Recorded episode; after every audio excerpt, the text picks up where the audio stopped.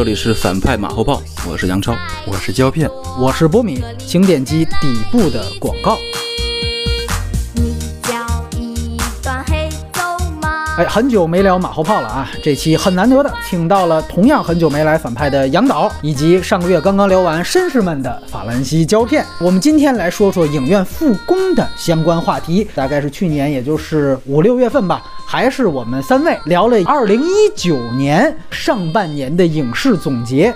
这一晃啊，将近一年过去了。当时我们那期的封面是模仿那个灭霸响指啊，把当时上半年被禁的延迟的影片片名都做成了一种灰飞烟灭的样子。然后杨导在那期还说了一句名言：二零一九年可能是未来十年里。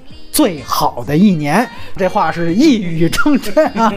去年上半年总结的时候还有的说啊，结果到今年是所有电影全上不了了啊！这很难想象明年咱们得聊点什么。但是业内的正在传说，只要两会开完，境内没有疫情大的反复的话，那么影院最快可能在六月十号左右就要开业了。但是呢，对于整个市场的前景，目前看呢还是有很多的变数，包括具体的这个日子还是没定下来。首先问吧，杨导作为这个创作者，应该是早就复工了啊。那对影院端重新开业这个事儿怎么看？就是我们非常期待能够呃尽快开业。呃，传统电影院和这个网生内容，尤其是在我们这个国家，还是有很大区别的。那所以这个情况下，如果影院始终是这个封闭的状态的话，呃，它很快就会传递到这个前端、生产端、研发端。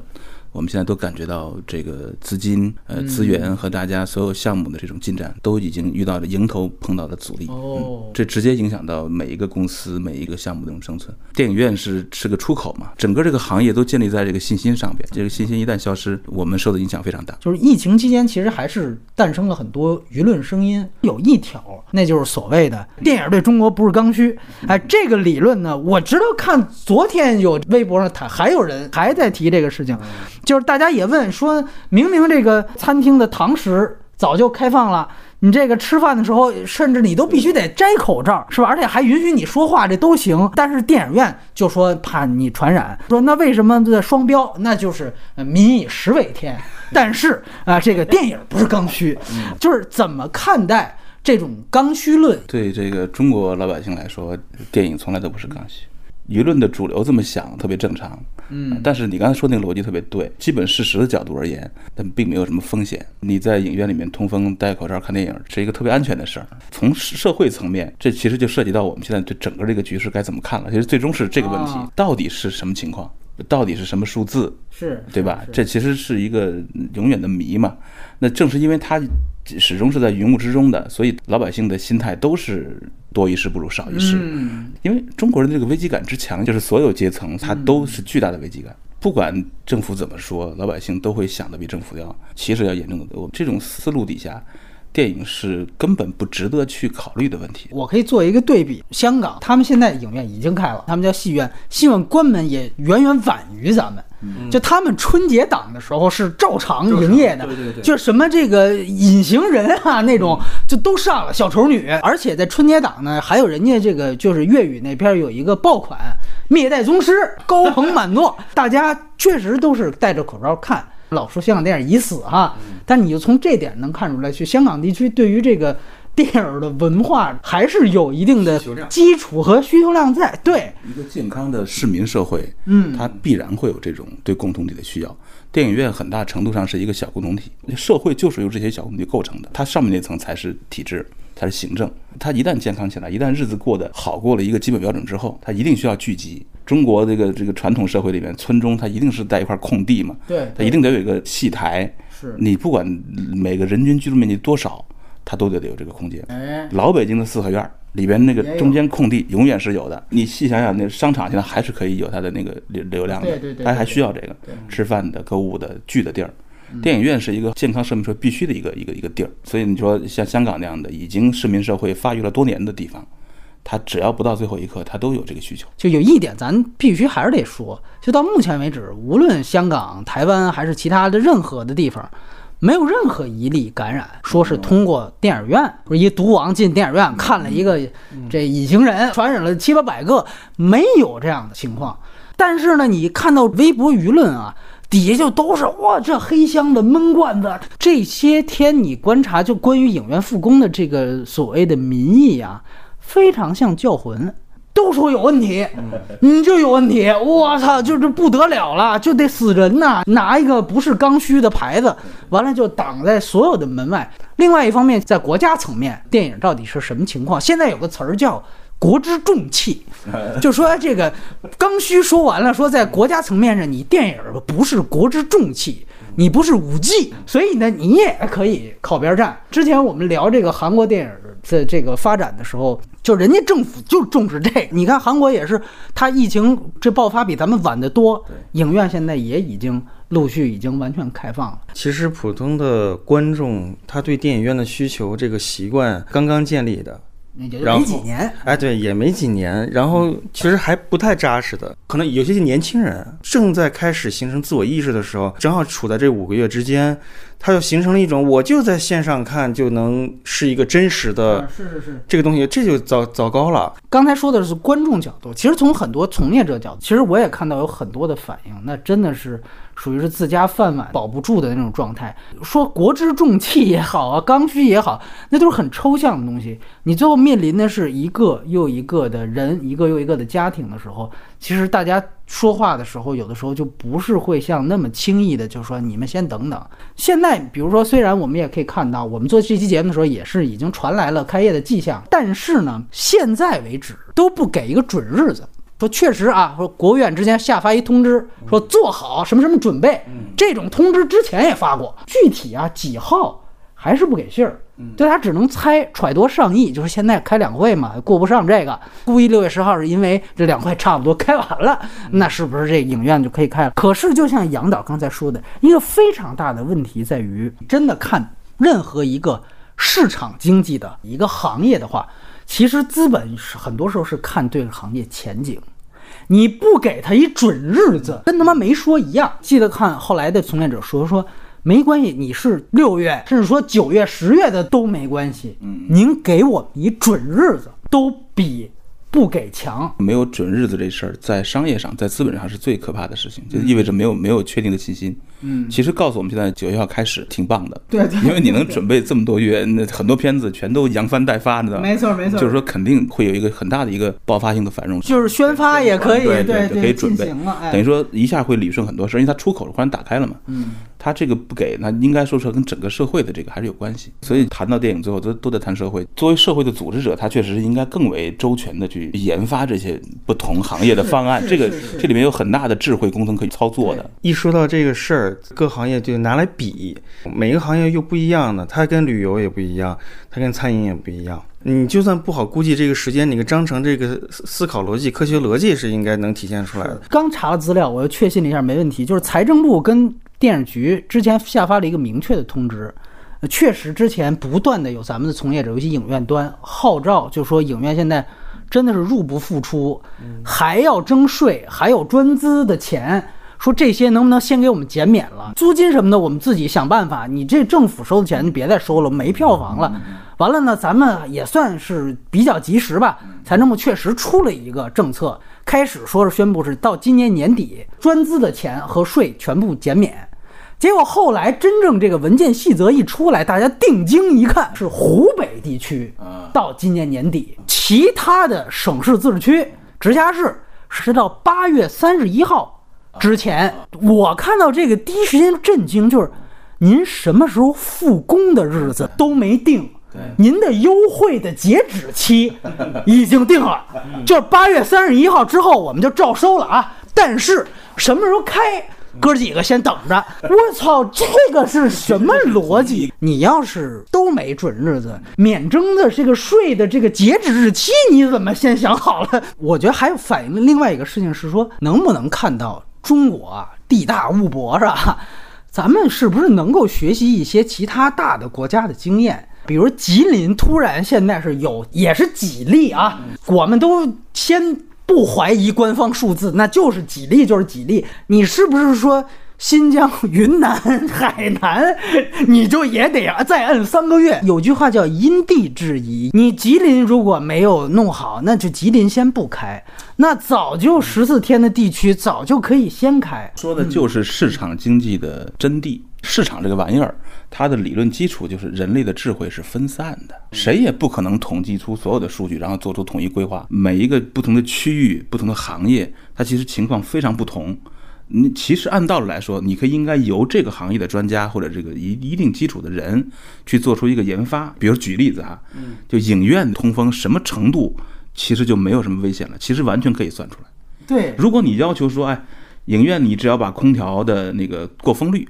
比如我不懂这词儿啊，就比如说类似这种，我因为我在香港，我在香港看电影的时候，我发现那个风 非常大，冷气感觉就不停的在吹横风，我觉得特干净，没有一点封闭感。那如果说你觉得那个正常的闷罐子不安全。你可以要求它通风量达到这个程度，嗯，影院愿意花钱去改造，它可以复工啊。你在餐厅跟大型的这个商场本身，你说现在那种大型商场不都是一大闷罐吗？对吧？包括大家老说这餐厅什么有有窗户跟影院不一样，你 你扯呢？想当然就叫魂嘛，就这儿肯定有事儿啊，你这就没边儿了。吃饭是刚需。但是去餐厅堂食吃饭不是不是刚需，对对，那他可以只送外卖啊，对，他也可以有相当的收入。影院可是不开就没收入 了，对吧？都很好反驳。我之前也看到大量咱们从业者自己在那种行业号里写大量文章，不听底下，比如一篇十万加底下那高赞评论质疑，上面其实全都大篇幅的逐字打脸批驳了。但是你发现，你说你的。我骂我的，只要一到这个十万加这种级别的传播就是这样，而且还有一种特别可笑，就是你们电影人平常一天几十个亿、几十个亿，日进斗金啊！哎，你这个范冰冰啊，多少多少钱？哎呀，你这 杨导说的很对，它只是一个社会情绪跟社会横截面渗透到电影的反应。而且我们在道义上的优势很小，没错，我们不是最惨的，你也打扮不成最惨的。对，当一个灾难或者说一个变故来的时候，只有那些最惨的人才有资格咱站出来。还最惨的人啊，还有质疑呢。对对，很多好事者都是在说，借此机会，网大彻底取代电影院了。就说以后这个中国电影院呀，就跟当年这个盗版碟一样，就逐渐就没了。其实疫情期间，我采了很多很多网大的内容，嗯，就他们内心当中在不断的飙升网大的所谓的一个标准，就是它这个标准其实还是向院线电影看齐的。他们如果真的是做到那个方向的话，他们会去做院线的，做的最好的那批就可以升级了嘛，对吧？可以升级的，因为它标准是往那个方向去走的。说实话，就网大跟院线比起来更小，你知道吗？就它其实这个产业你拿在一块儿，它小的不得了。你要说它反噬了院线的这些东西。其实都不太能想象得到，你知道，其实其实是在于咱们有的时候会会形成一个这样的一个宣传的一种一种一种倾向，比方说。你看那个院线，就是投了一个一个亿的片子，票房只有一千万。我这投了两百万片子，票房有三千万。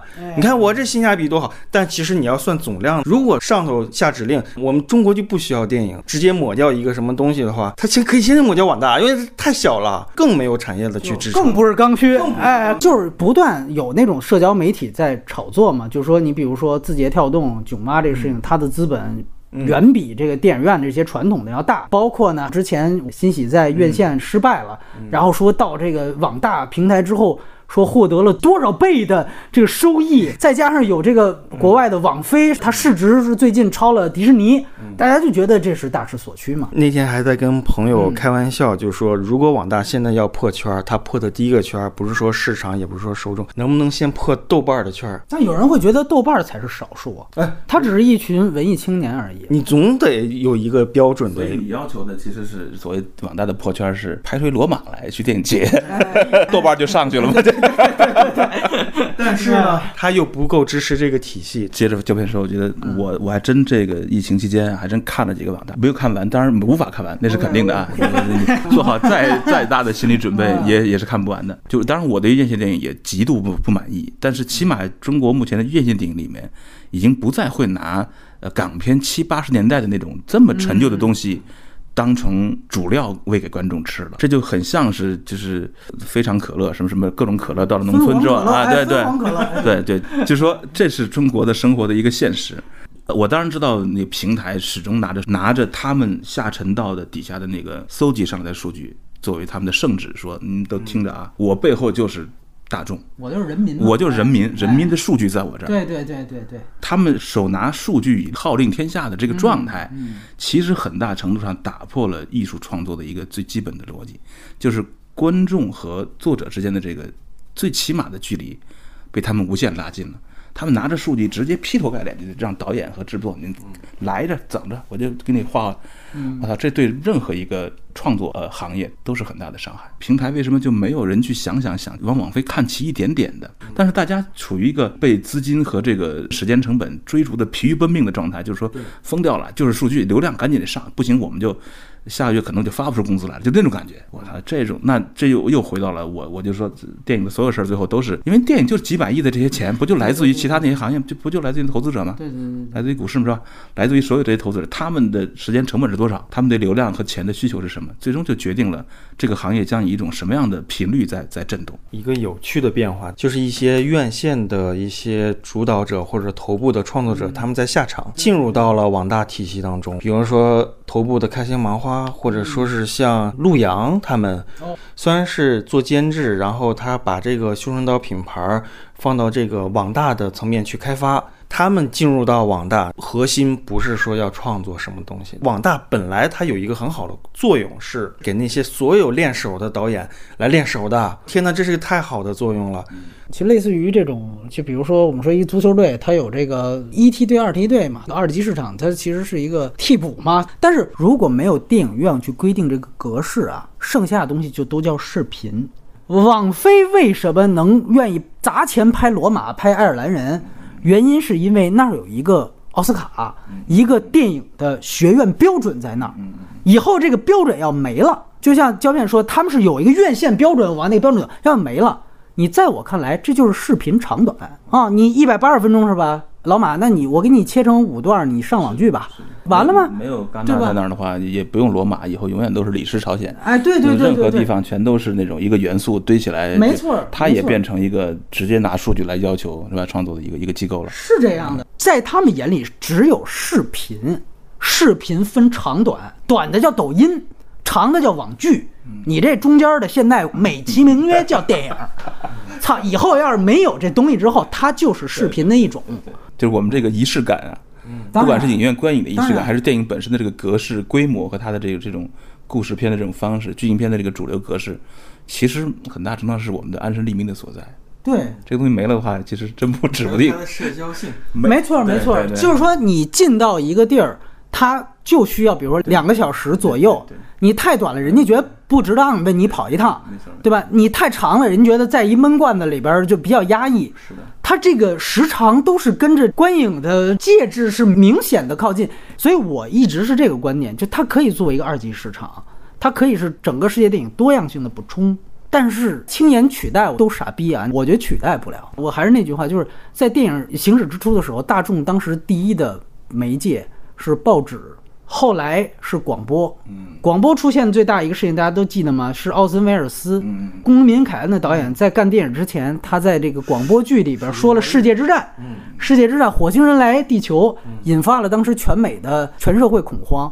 那是广播这个媒介的巅峰时刻，那比电影当时影响力大了多了。但那个时候电影院就在，后来呢又有了电视。电视刚普及时，候，大家想想为什么拍《星球大战》？好莱坞当时觉得完蛋了。你电视当时全美普及率每年是百分之几百往上涨。咱们如果跳回去翻那个时候文献，美国的文献，肯定有一堆那个时候的鼠目寸光的媒体可能会觉得电视会取代电影。那那时候它背后的大数据，那可能比现在网络还硬气呢。是可是电影院还在，电影院还在。后来又有了家庭影院系统。DVD 在零五年，这是我们这一代都看盗版碟最熟的。我们也甚至我们说跟它是共同体。在零五年的时候，全美的 DVD 的销量已经超过全美的电影院票房了。嗯嗯嗯，而且几年都超过巅峰时期。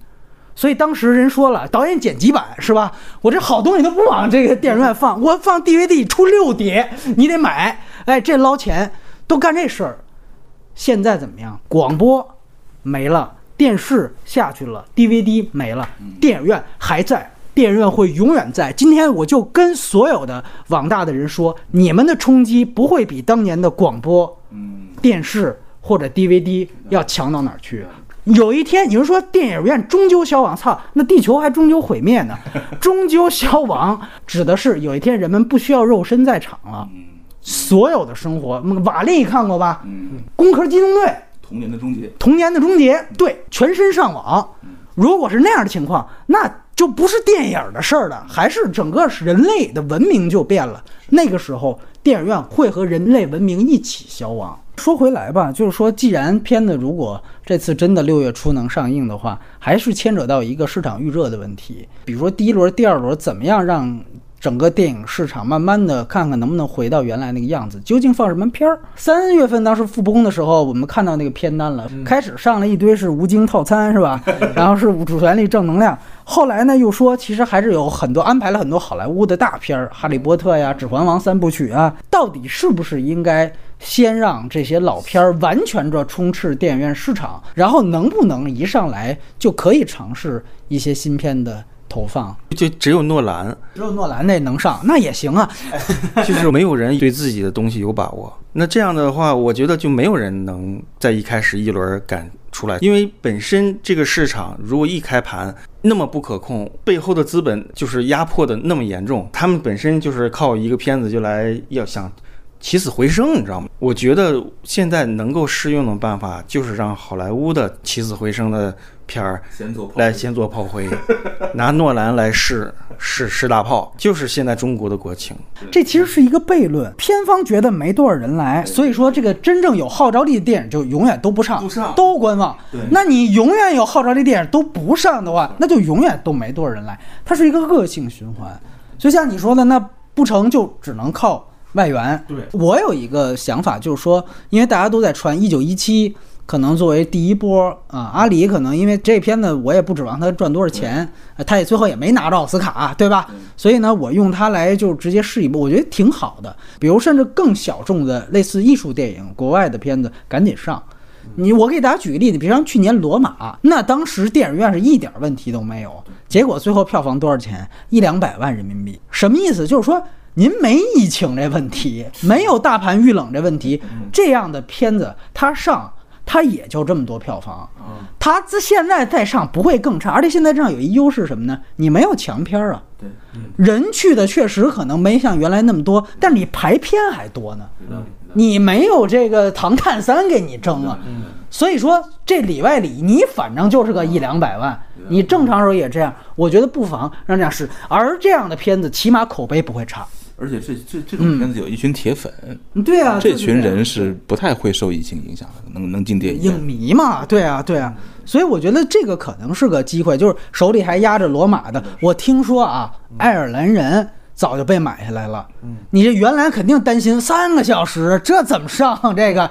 你现在敞开上啊，再播一个《华尔街之狼》都行，这个是一个策略。我不太认同那上来说，咱们先前两个月先放主旋律片儿，先放老片儿啊，三十年前的。这些老片儿重映，我觉得在一周内解决就好了。商场影影碟机测试碟，对对对你就是你就测试一下，就告诉大家，我这机器电影院这个机器是是正常转的，就可以赶紧就下了。然后你赶紧，你这时候好莱坞的那些就今年的奥斯卡戏就轮流铺排。对对对，小妇人什么的，包括你不最近说一段子吗？说是因为韩国先开了伍迪·艾伦的片子啊，在其他地儿都全球票房冠军，就是韩国，你看他就是我先上伍迪·艾伦，我们先让他来暖，这个肯定还是有人看的，所以我觉得这就是一个好的例子。包括我再进一步的期望，就之前因为我们都知道中国审查案。很多时候，比如说是让一片子上不上，实际上是看舆论效果。像咱们去年被禁的一些片子，比如像《八佰》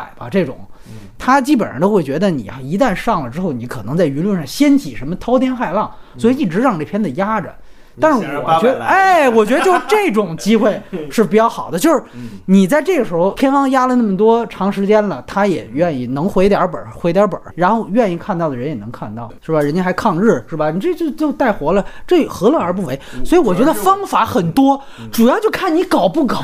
就现在老重复一次“懒政”，是这词儿还老老攻击国外，我觉得不分内外的，就咱们得想一想，是不能为还是不为。最后还有一个话题，我特别想问，就是对于徐峥这种背叛电影、背叛影院的人，影院是不是要记仇，还是说咱们团结一致向前看？啊，因为我也查到北美啊，环球是把？它《魔法奇缘二》也是说好了，跟囧妈一样，说明明在院线上，结果一看着有疫情，线上上。结果人家真不含糊，AMC 还是万达还有股份的这个最大几个院线宣布以后他们抵制环球影业。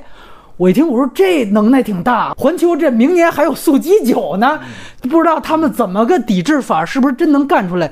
但是中国面对徐峥这样的情况，该不该能不能两个问题吧？还是例子当头吧，我觉得就是在院线这一块的话，假设你徐很简单，徐峥你要再拍一个硬囧，很难让我想象到有什么院线能够抵制这个片子，说不院线完全不在你这上，因为我觉得中国就目前的处境一盘散沙，你你达不到这么一个统一性。你觉得北美可能你要是素鸡这个体量，我都也怀疑。啊？那等于说，那个素鸡一般都是一个窗口，就是一周就它一个。对对那你这不上的话，你这是吃什么？就是说这里面是一个商业规则和商业伦理的问题。嗯，那中国的问题很可能是没有什么真正已经建立起来的商业规则，因为那种对，嗯因为那种规则其实都是各种共同体和呃社会组织他们形成的行业规范，嗯它是有绝对是有约束力的。嗯，你可以不在明面上什么封杀、抵制、认错啥的，对对对但是他们会有商业上的那种交换。但中国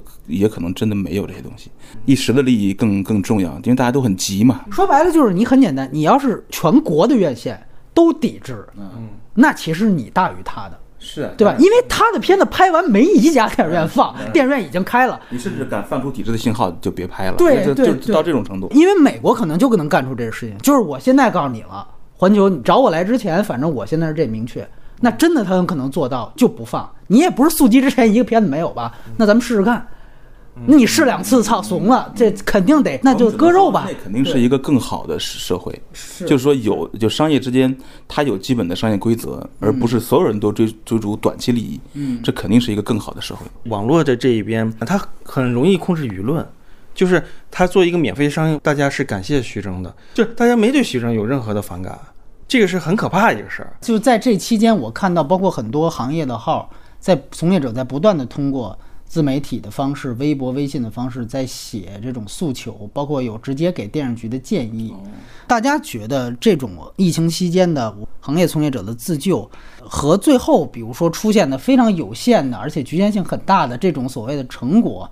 之间有没有一定的联系？包括大家觉得，就整个在疫情期间的大家这种行业自救不足或亮点，我的观察，行业自救更多的还是一个一个的个体的，出于良知或者担当，或者自己的话语权、言说的责任提出的一些谏言。嗯，我觉得想要产生作用的话，这也是我的一个一贯观点。我觉得应该形成行业组织吧，嗯，协会应该发挥，或者说能够产生那种真正跟这些每一个个体发生真实联系的协会。我觉得在中国没戏，就是在现在的情况下，我觉得没有希望。就是中国还是需要有个领袖，你知道吗？我是真的希望能看到有很多诺兰站起来，但没有哎。有很大话语权的导演和这个这些明星哈、来呼唤大家回到电影院是一则。所以你会发现，我也看到另外一种言论说啊，说就这个电影人闹得欢，哎呦，你每年有几百亿啊，说这事儿，完了说你看那个旅游啊、体育啊，这不闹得不比你们这影响比你们还重，怎么人家就没说？我往往是在一些电影的号或电影垂直媒体底下看到的高赞评论，我觉得特别井底之蛙。就一来，大部分做这样呼吁或者转发这样呼吁的自媒体。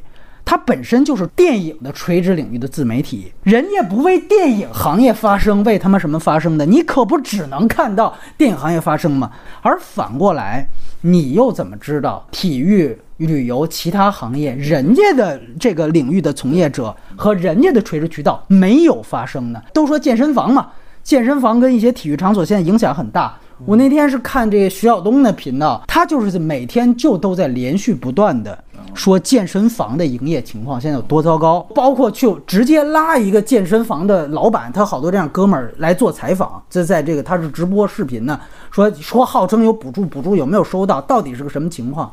就不断在呼吁，人家作为体育行业，人家在呼吁啊，每一个行业的自媒体跟每一个行业的从业者都在做自己应该发生的事情。你要是如果天天记着，哎呦，我说两句就给我号炸了，那以后大家一起死吧。最终说句实话，我有时候感叹，就我们的很多民意啊，所谓的太法西斯化。你打着刚需为名，就可以随便的忽略一整个行业的利益，这个东西太可怕了。对国家而言，可能它只是一个特别小的一个数字；对于一个一个的人、一个一个的家庭，它可能就是性命由天的事情。大家总有一个大菊花的观念吧，哎，所以对对对对，所以其实任何局部都是随时被牺牲的。那在历史上发生很多次，在刚刚也发生一哎个非常这么重大的牺牲，我们转脸不也忘了吗？这这是我们一个民族性，所以你这个愤怒是我能理解。你哪怕是电影的自媒体，你难道你自己没有一点自己的自我忧患意识吗？很多时候，我觉得都不是说坏不坏的问题，你要足够自私，你也应该站起来。我是这个理论，就是我们现在是一个大的舆论的高压环境，导致了大家实际上是一种听天由命、等死的状态。确实，我非常同意。电影行业自己的媒体，你从自身利益出发，你绝对应该说。当电影院的人在呼吁说为什么不尽早开业，或者至少给一个交代的时候，大众会说：“你看明星捞多少多少钱。”但其实明星跟你根本不是一个共同体。人家明星该上直播间上直播间，该卖货卖货，谁关心你影院要不要开工？可是影院的人要出来吼的时候呢，大家跳出来，你看你们电影明星干，很割裂的一个状态，就这个是现在最可怕的。